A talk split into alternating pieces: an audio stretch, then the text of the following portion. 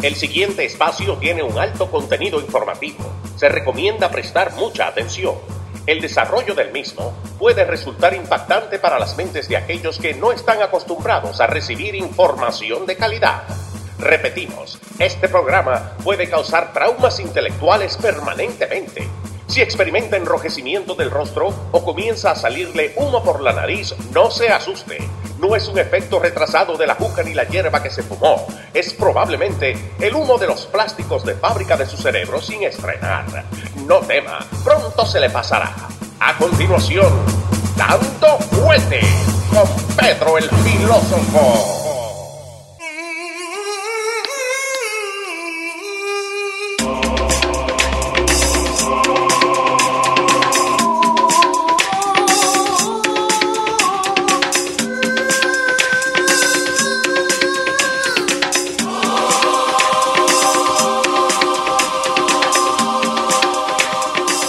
¿Cómo le va, señor?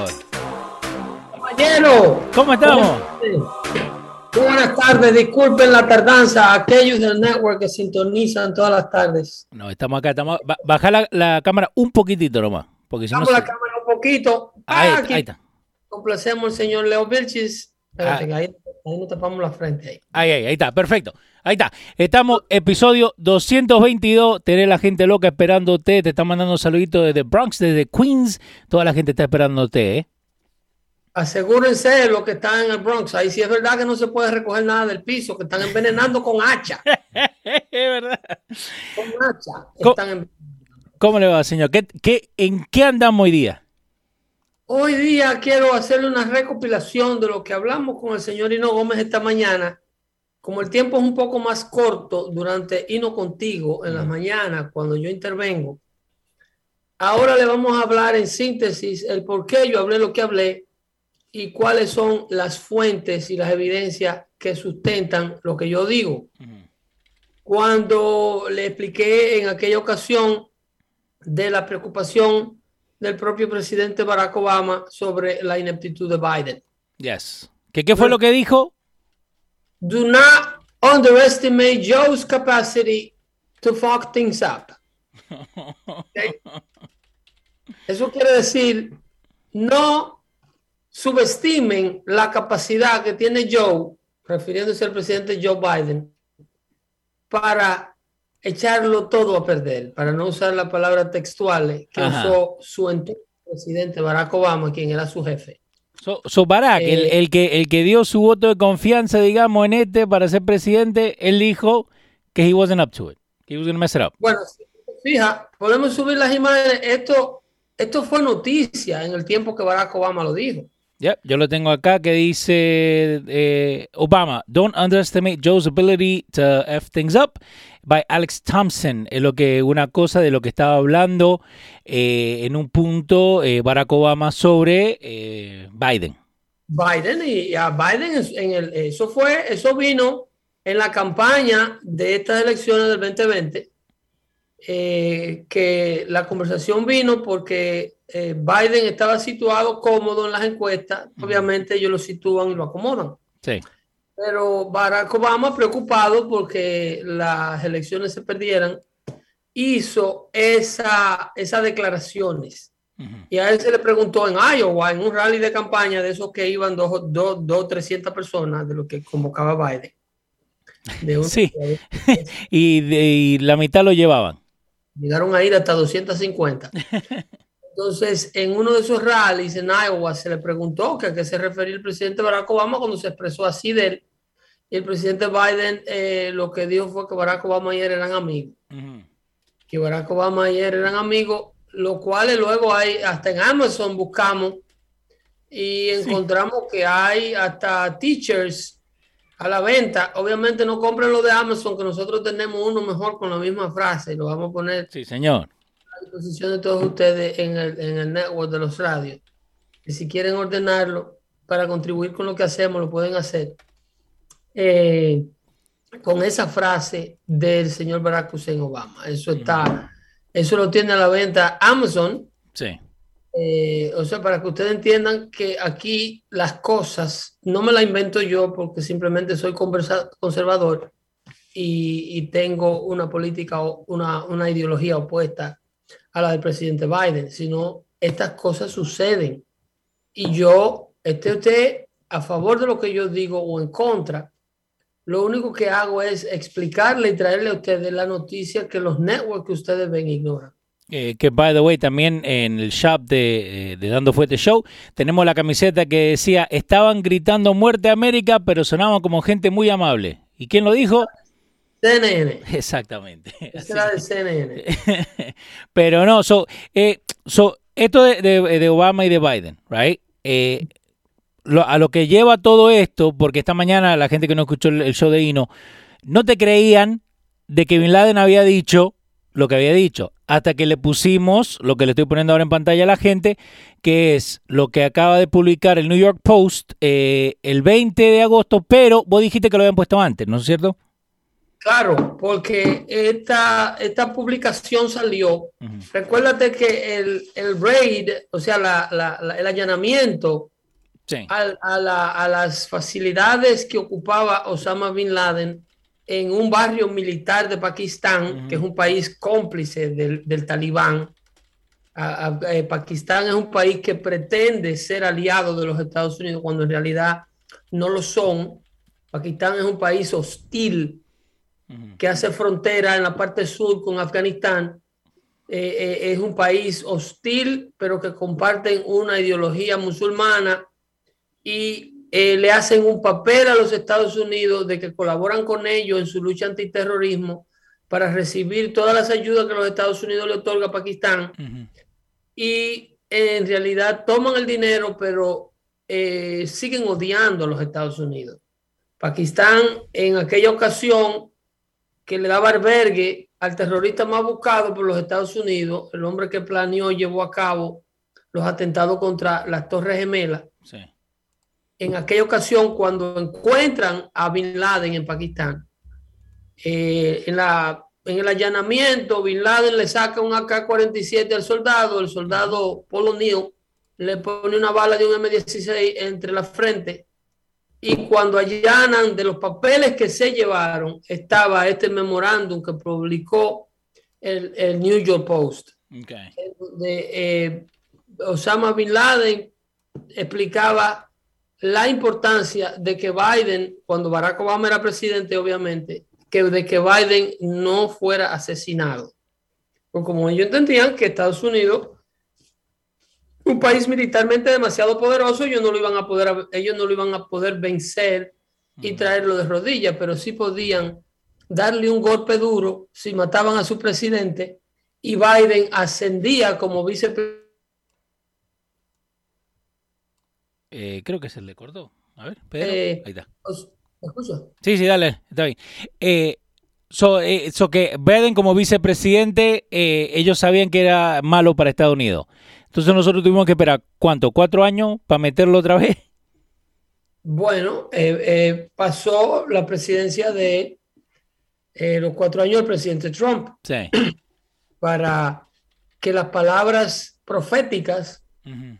de de Barack, no de Barack Obama, de Osama Bin Laden se cumpliera. Sí. Explicando en ese memorándum por escrito que Biden arrastraría a los Estados Unidos a una crisis. Uh -huh. De ser presidente de cualquier manera que fuera, iba a arrastrar a Estados Unidos a una crisis. Sí. Y señores, si nos fijamos en los niveles de inflación, eh, eh, la, la economía que Biden anunció hoy en su rueda de prensa de emergencia para explicar lo de Afganistán. Uh -huh. Y a propósito lo explicó de último. Ahí el primero habló de los planes que tienen, del paquete económico que quieren aprobar. Ah, so, so, en vez de hablar de lo que tenía que hablar, habló de todo menos eso. Él habló de los 3 trillones de dólares que quieren que le impriman para la vaina de la infraestructura. Ajá. Él habló del asunto de combatir el calentamiento global, eso no se puede quedar y habló de todo y al final dijo ah ah ah, ah y ah, y los americanos que están atrapados en Afganistán eh, estamos trabajando para evacuarlo eh, todos y cada uno de ellos ah. eh, alrededor hemos sacado alrededor de, de, en los pasados dos días de 2.800. En el día de hoy se sacaron 1.400. Hemos dado 17, creo que 20 viajes o 19 viajes de aviones C-17, que son esos aviones militares de carga que ustedes ven. Sí.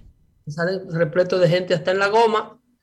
Eh, y cuando Biden sale, las fuentes allegadas al Pentágono contradicen todo lo que Biden dice. No, de verdad. Sí, dice, el- hay un general que explica aquí que no se sabe cuántos norteamericanos en realidad quedan en, Irak, en Afganistán. So, we no- don't even know cuántos quedan. No hay una manera de saber, en primer lugar, no hay una data de saber quién ha salido, porque en el aeropuerto, eh, se han- a todos estos vuelos que han salido y todas estas personas que ellos han evacuado, Sí. no han sido, o sea, en el aeropuerto de, en la base aérea, que esto no es un aeropuerto de Afganistán, no hay un centro de inmigración en donde la gente se va- vaya allí con los papeles del lugar. Aquí hay gente que está saliendo del país con un arte nacimiento, con un pedazo de papel que lo identifica, Sí. una referencia de que ellos trabajan para tal o para cual persona. Aquí no hay una inmigración organizada. Entonces, eso te dice que no se sabe quién ha salido Wow. y no se sabe quién se ha quedado. Y tú oyes al presidente Biden dándote fecha, dándote día, dándote cantidades y dándote estatus migratorio de si son ciudadanos o no son. Ujú. O sea, hablando lo que le viene a la boca en cuanto a esta crisis. Ajá. Entonces, el deadline para sacarlo, lo primero era, lo- le dijo a George Stephanopoulos, el periodista de ABC, Sí. que él iba a extender la, el tiempo que fuera necesario hasta que sacaran al último norteamericano que quedaba en Afganistán. Ah, eso es lo que él dijo. El talibán le mandó a decir, aquí no se puede pasar del 31 de agosto. ¿Le dijeron así? Luego del 31 de agosto se tienen que ir todos. Wow. La consecuencia, dijo el líder de los talibanes. Ok. ¿Entiendes? Entonces, aquí quienes están dictando las leyes del juego es el grupo terrorista, no es la Casa Blanca. Pero no es, no es que nosotros que decidimos cuando nos vamos, cuando nos quedamos, porque eso es lo que está diciendo eh, este No. Biden, ¿no? No cuando hay presidentes y líderes, liderazgo demócrata en los Estados Unidos. Sí. Cuando el liderazgo demócrata en Estados Unidos, como en este caso la Casa de Representantes, encabezada por Nancy Pelosi, y Joe Biden presidente, Estados Unidos tiene un historial que se lo puedo yo desglosar a ustedes para que lo busquen y lo cojan de tarea, Vamos.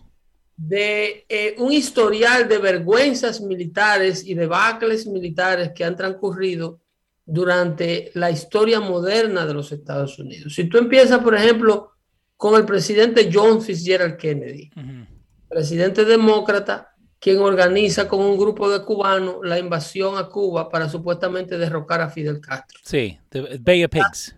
la bahía de Cochino. Sí. Un desastre militar, porque luego el presidente Kennedy agarró miedo de Rusia y no quiso darle apoyo militar, porque el presidente Nikita Khrushchev le dijo que cualquier apoyo militar a los cubanos que estaban tratando de derrocar a Castro iba a ser visto como una declaración de guerra Ajá. de los Estados Unidos y Rusia. Entonces ahí, calladito y nada. Kennedy simple y llanamente se metió el rabito entre las piernas Sí. y dejó que el gobierno castrista esperara a estos cubanos que desembarcaran para asesinarlos en las playas Wow. Bahía de Cochino, en Cuba. Entonces, esto es- ocurre durante la administración del presidente John Fitzgerald Kennedy, para que ustedes puedan entender al pueblo cubano cuando odia Sí. a, a los demócratas y entiende, eh, eh, para que ustedes puedan entender más o menos el porqué del sufrimiento de ese pueblo. Entonces, luego el vicepresidente de John Fitzgerald Kennedy, que le sigue, sale electo presidente, se llamaba Lyndon Johnson. Ese Sí. es el famoso LBJ. Sí. Lyndon B. Johnson. Enti- ¿Entiendes? Entonces, Lyndon Johnson sale electo presidente luego de la muerte y luego que el pueblo lo elige.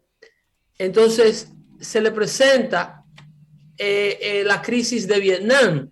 A él es que le toca evacuar las tropas, sacar las tropas de Vietnam, donde ocurre en Vietnam una catástrofe exactamente similar a la que estamos viendo en Afganistán.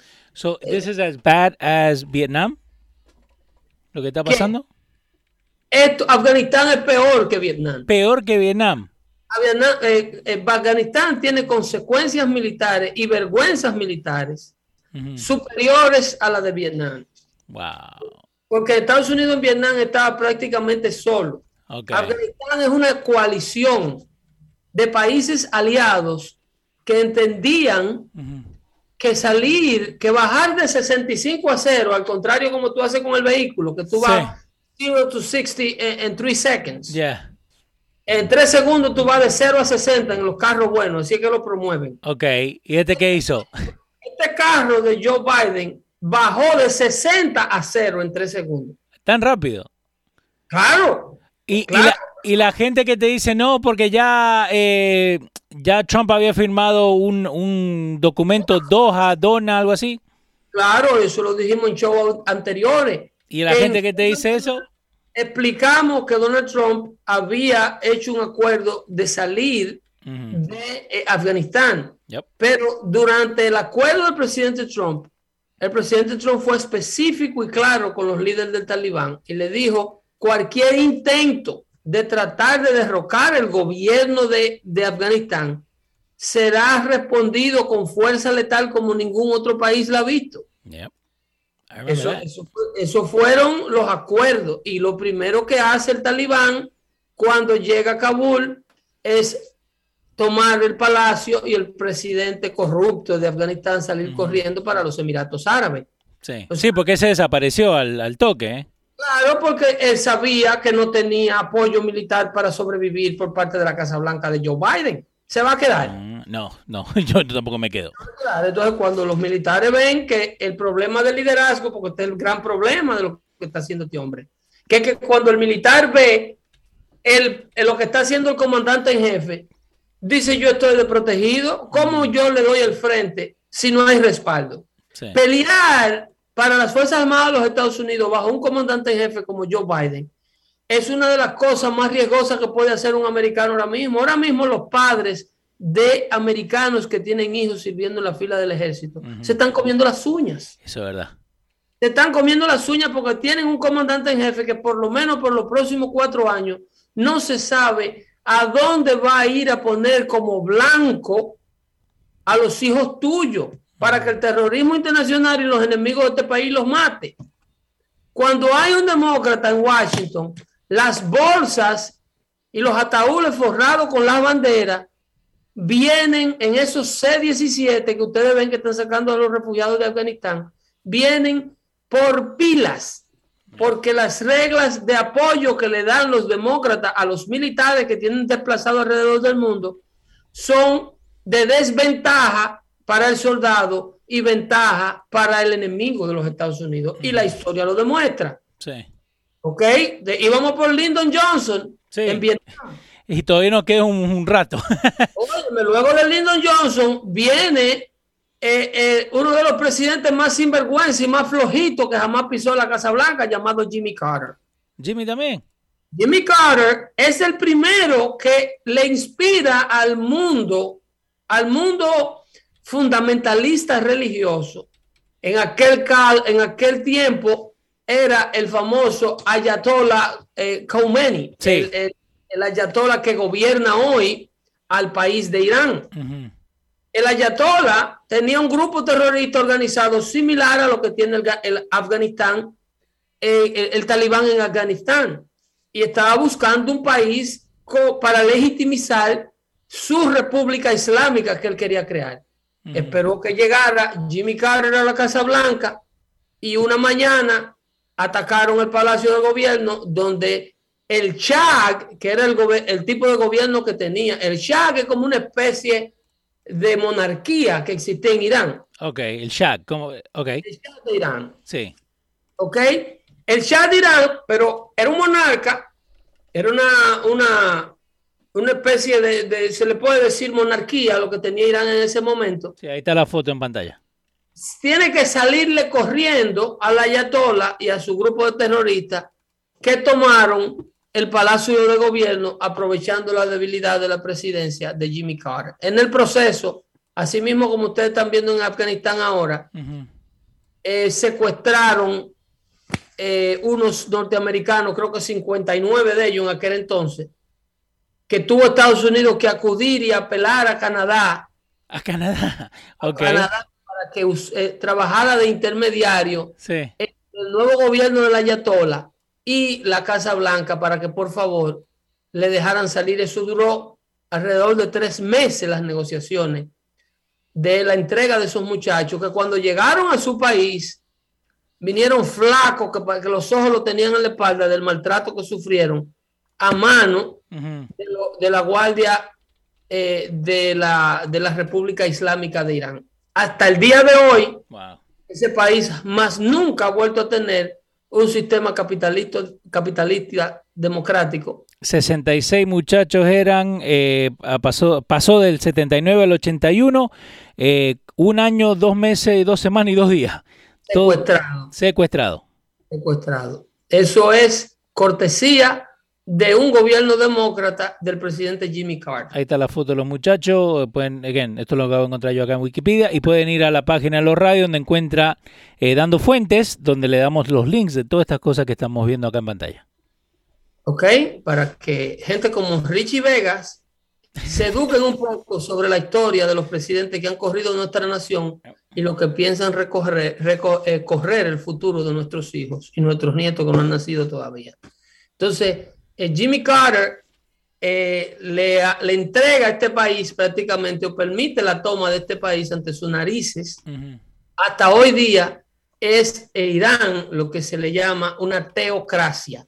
Okay. Eh, una teocracia que es lo que el talibán eh, tiene también en Afganistán, que es una supuesta democracia corrida por una organización religiosa, donde se implementa y se aplica lo que le llaman Sharia law. Uh -huh. Sharia law es la justicia, eh, se tira al piso el Código Procesal Penal occidental o de cualquier otra parte del mundo. Sí. Código Procesal Penal que conocen los países civilizados, donde los derechos civiles, los derechos humanos eh, se respetan de la manera que todo el mundo lo conoce, donde hay derecho a la libre empresa, donde hay derecho a la propiedad derechos a la mujer, okay. a ocupar cargos electos, oficinas electas, a poder eh, eh, conducir un negocio, guiar un vehículo, a poder ser este, a, a empleada, eh, empleada, y ser miembro de gabinetes del gobierno o del palacio del gobierno uh -huh. y ser como no oficiales electos, okay. Eh, de, elegidos por el pueblo. Eso es una eh, una democracia eh, tipo eh, occidental, como la corremos nosotros, a partir de, de, de, los pactos que se han hecho, los diversos pactos que se han hecho para respetar los derechos humanos, que uno de los tribunales más importantes de los derechos humanos se encuentra en París. Okay. Eh, fue uno de los tribunales de derechos humanos que salió luego de la Revolución Francesa, que son estas organizaciones que velan por los derechos de todos y cada uno de los seres humanos que habita el planeta de manera moderna. Esto se revocó y se tiró a la basura cuando el ayatollah asumió el gobierno en Irán e implementó Sharia law. Ellos tienen su propia ley, donde si una mujer se encuentra fornicando y la sorprenden fornicando, uh -huh. eh, o se encuentra adulterando y la sorprenden adulterando, es condenada a morir a pedrada. Y lo han hecho en tiempos modernos. Pero tienen derecho a juicio, digamos. Sí, pero a juicio por un, por un eh, imam. Okay. Los, los, jueces no son abogados, defensores comunes y corrientes. ¿Cuál es el, el, más viejo? No, son abogados que practican Sharia law, son graduados de oh. universidades, Ajá. pero universidades, eh, eh, ¿cómo te digo? No seculares, sino universidades que eh, aprenden y enseñan y practican la sí. ley del Islam, porque eso es lo que se llama Sharia. Exacto. Sharia lo que quiere decir es justicia. Entonces es la justicia islámica, es lo que es Sharia law. So, en otras palabras, most likely eh, esa muchacha, aunque vaya a, a juicio, eh, va, en, va, a ser encontrada culpable. Va a ser juzgada por un sinnúmero de gente que tienen una mentalidad de los años de Moisés todavía. Uh -huh. Que ojo por ojo, se practique el ojo por ojo, tú roba y, y, te quitan todo lo tuyo, aunque te sí. robe una gallina, te deposeen de todo lo tuyo, tú le cortas un brazo a uno y te lo cortan a ti, le sacan un ojo a otro y te lo sacan a ti. Hoy en día. Hoy en repúblicas como la República Islámica de Irán, eso se practica legalmente. Y es una nación que forma parte de, la, de organizaciones mundiales como la OPEC y forma parte de organización y tiene un pasaporte y es reconocida como una nación y respetada como una nación alrededor del mundo y es invitada a las diversas cumbres mundiales porque el mundo tiene un, un, sinnúmero de países sin vergüenza como Suiza y un sinnúmero de países europeos que no le hacen el frente a estas cosas y los reciben en sus casas y le dan eh, inclusive premios y los invitan y los dejan participar en organizaciones como la Organización Nobel del Premio Nobel a la Paz. Premios. Sí, este tipo de sinvergüenza que, que le avasallan los derechos a todo el mundo, a los homosexuales en Irán. El castigo que hay es tirarlos de, un lugar alto al abismo, lo tiran de la azotea de los edificios. Ah, ¿y, dónde está esta gente, el, el, el Me Too y el Woke Movement y Black Lives Matter y toda esta gente? No existe LGBTQ, no existe ah, nada. No. No, no, ah. porque eh, eh, no sé qué miedo es que le tienen. El único grupo que se ha de atacar por parte de toda esta gente que, que, milita en el Partido Demócrata son los cristianos y los conservadores. Ah, nosotros somos los malos. Es el único grupo que está malo, en el que lo único, la única ideología que está mala en el mundo somos los que creemos en un libro es una escritura llamada la Biblia y, en lo que vino a profesar un evangelio que dio un señor llamado Jesús de Nazaret. En lo que esta gente pone la mano cuando tiene que be ¿no es cierto? Es exacto todavía. Ah. Es donde... Yo, pregunto, ¿no? Porque parece que muchos no conocen ese libro. Ese libro no. Eh, creo que hubo un presidente que se rehusó, no sé si fue Biden o Obama. Obama, él, usó lo del His Church. Pero hubo uno que se rehusó a poner la mano en la Biblia para juramentarse. Sí. Ahora mismo te lo busco. Es una, es una, es un dato completamente fuera de lo que le estamos queriendo aclarar. Pero le sigo con la lista de vergüenzas militares de ah. presidentes demócratas eh, en la historia moderna de los Estados Unidos y alrededor y en torno a todo esto que está ocurriendo con Afganistán.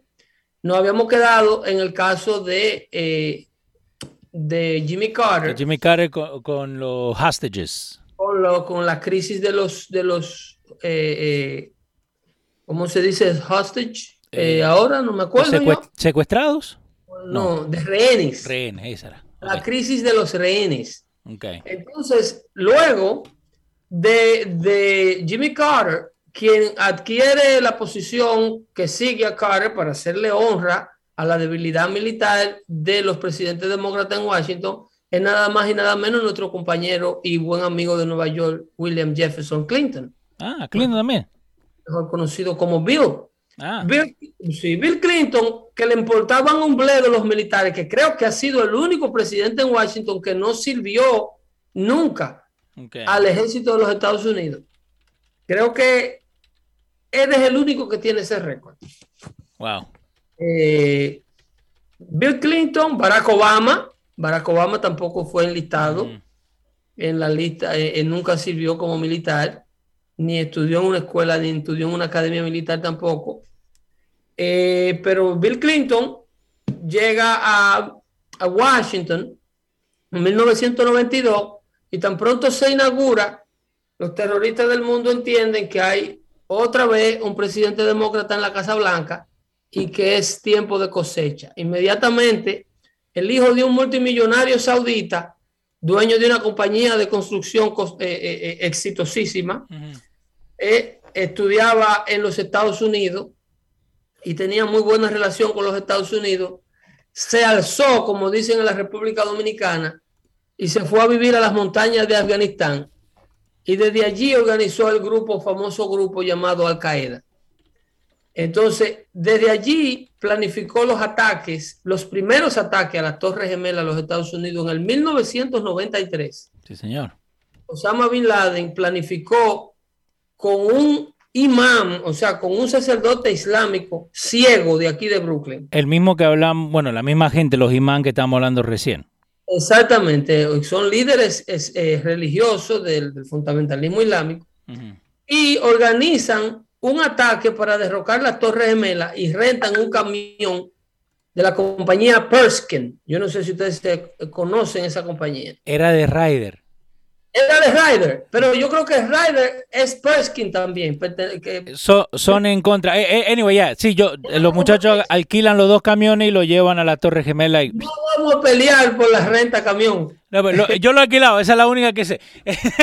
Dale. En el 93 le meten una carga de un camión de esto a la Torre Gemela. Que, by the way, eh, ellos tenían bien buscado lo que iban a hacer porque pagaron todo en efectivo. Era una, eh, no era nada, viste, ni en cheque ni nada. Dejaron todo en efectivo porque era más, más difícil de seguirlos. de, ahí en adelante vino la guerra contra el cash, pero ese es otro show. Sí, señor.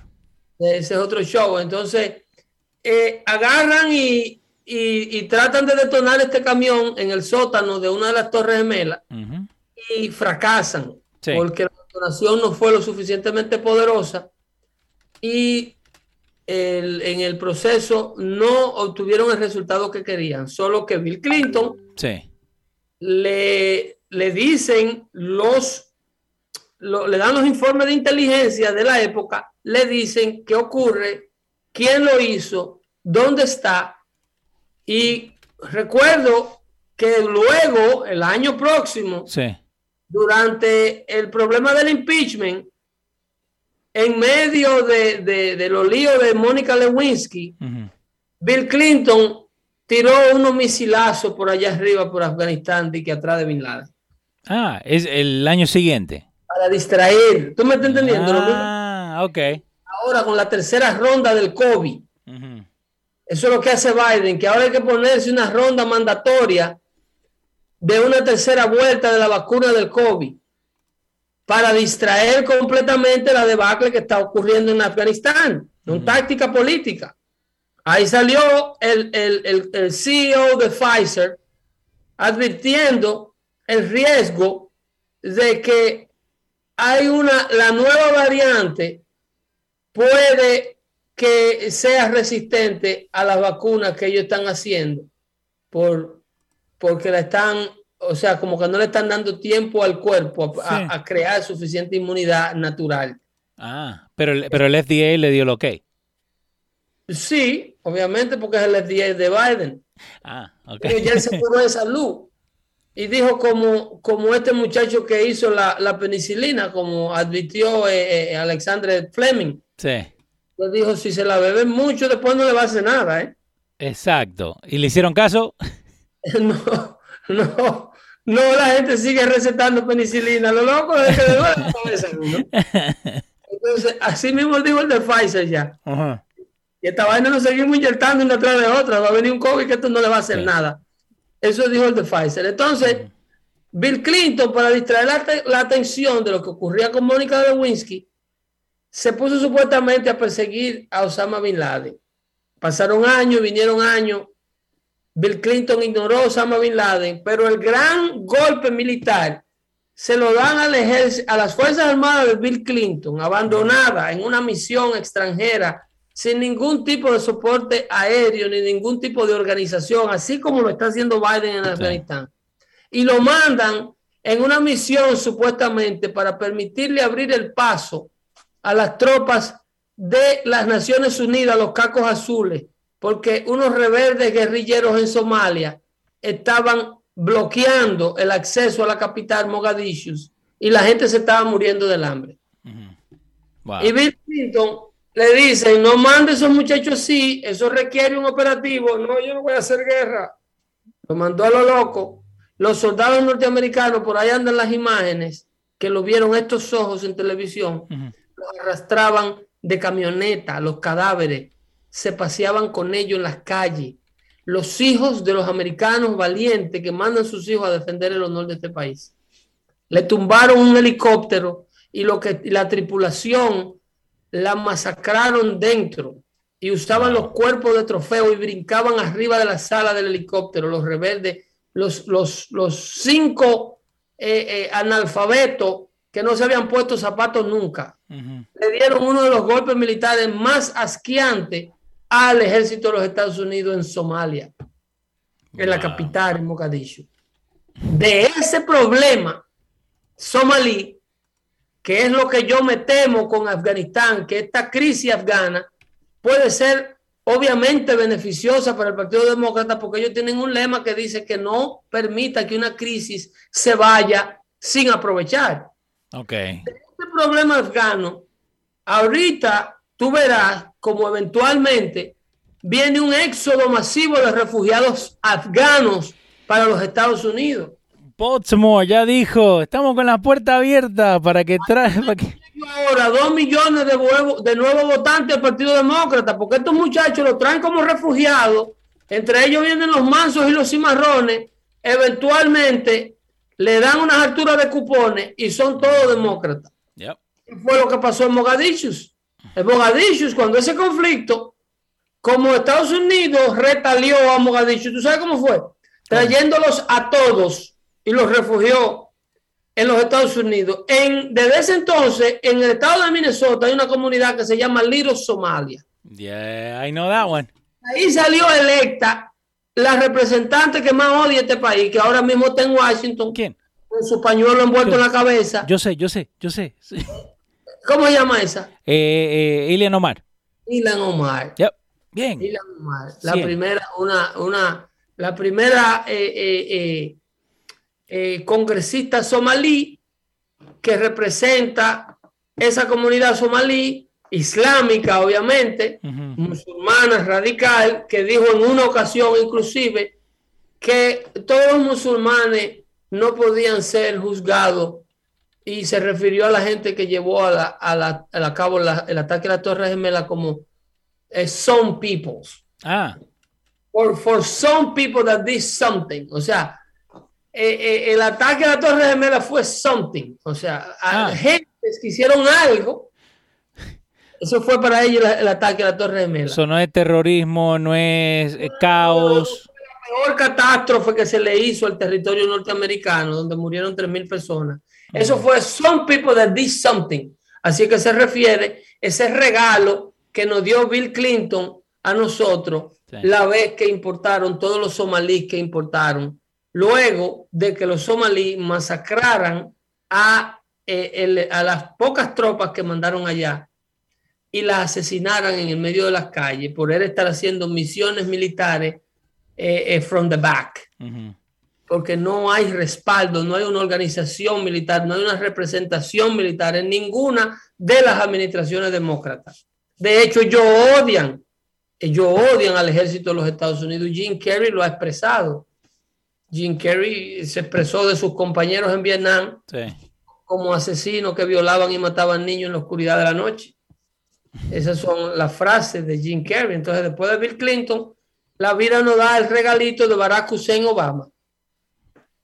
Barack Hussein Obama, cuando sale electo presidente en el 2008, le da con que él va a ser la primavera árabe, que Ah. él va a promover una serie de, de entre él y Hillary Clinton como secretaria de Estado, van a promover una serie de, de- de movidas para dar al traste con la promoción de la democracia en repúblicas que están siendo oprimidas por regímenes, por regímenes islámicos. Y agarra y le pone los cañones a Egipto, a Siria, a Libia, ¿ok?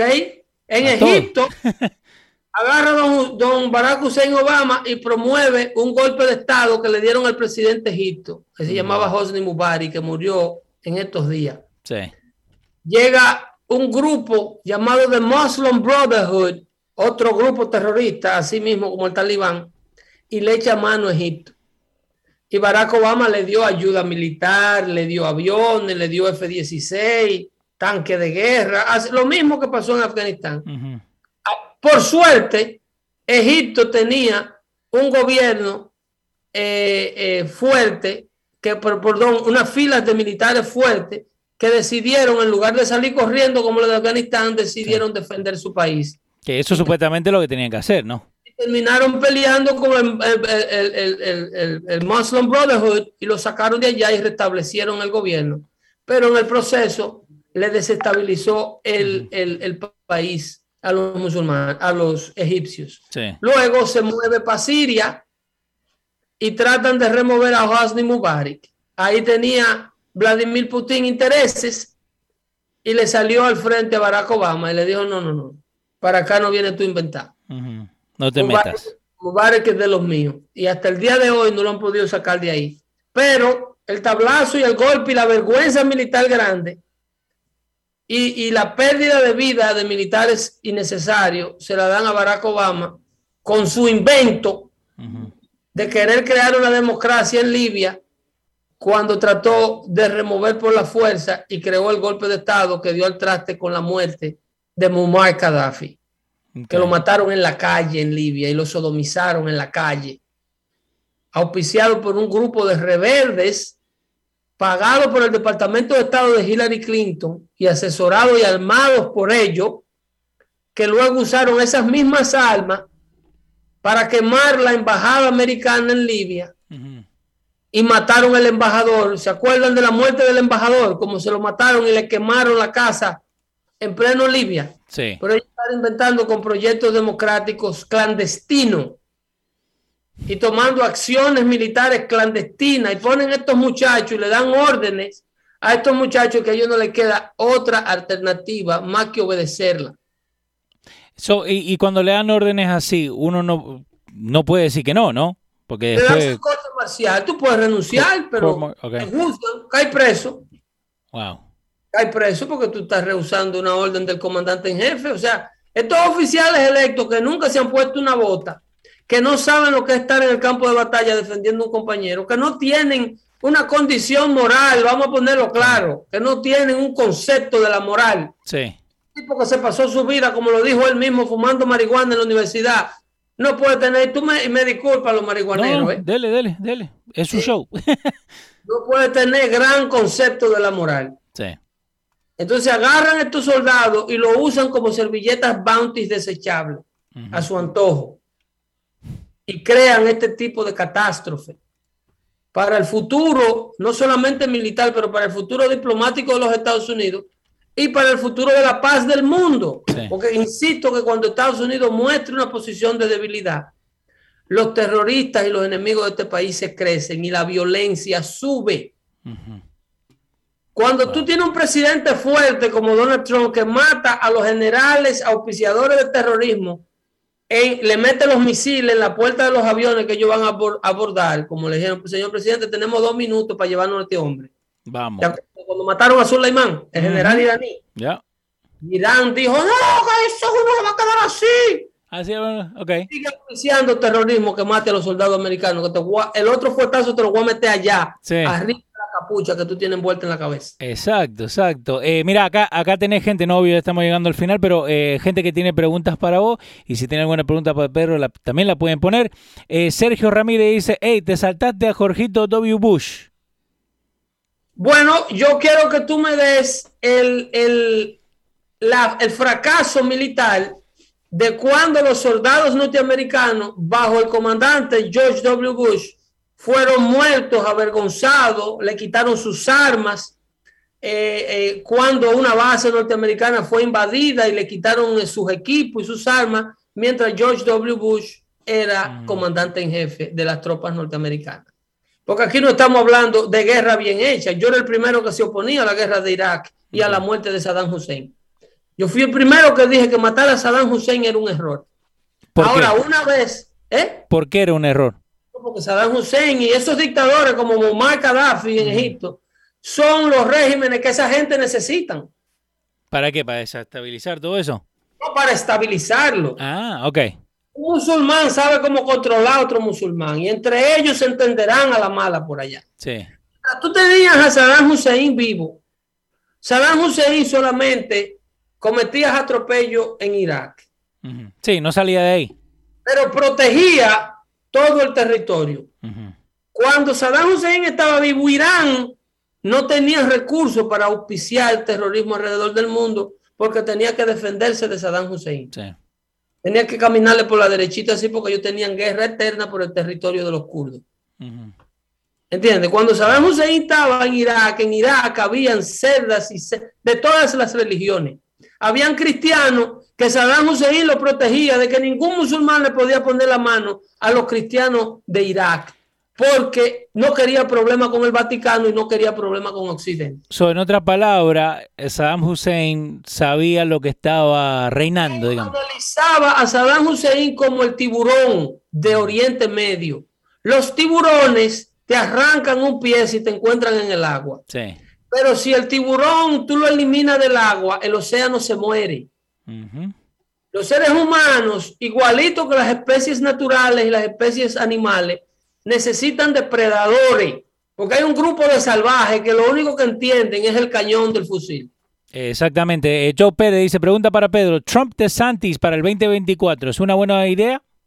No creo que esas mancuernas vayan juntos porque es demasiado calidad política y no lo van a desperdiciar a los dos en un solo boleto. Okay. Es muy probable que no. Eh, también te tengo para la gente la camiseta que vos dijiste. Eh, don't underestimate Joe's ability to F things up. Eh, los muchachos ahí de producción hicieron una edición buena que si la vemos de lejos dice Don't F things up. ¿Y tiene la foto del talibán mayor? No, no se puede, porque esa sí sé que no van a sacar. Si le pongo ah. esa, nos sacan. si vos crees que la que yo te mandé fue mala, le ponemos esa, nos cierran todo. Yo la tuiteé esa foto. Sí, mira, ve, está hablando la foto y, lo, le cortan justo. si quieren pedir la camiseta de Don't Underestimate Things, pueden ir a la página de Los Radio, buscan ahí el shop de Dando Fuete. Creo que se nos desconectó Pedro. A ver, dame dos segunditos más. Pedro está frozen. Eh, bueno, eh, como le dice Pedro, yo lo voy a tener que cerrar. Como le dice Pedro, no levante nada del piso, que nos están envenenando y cuídense. Nos vemos.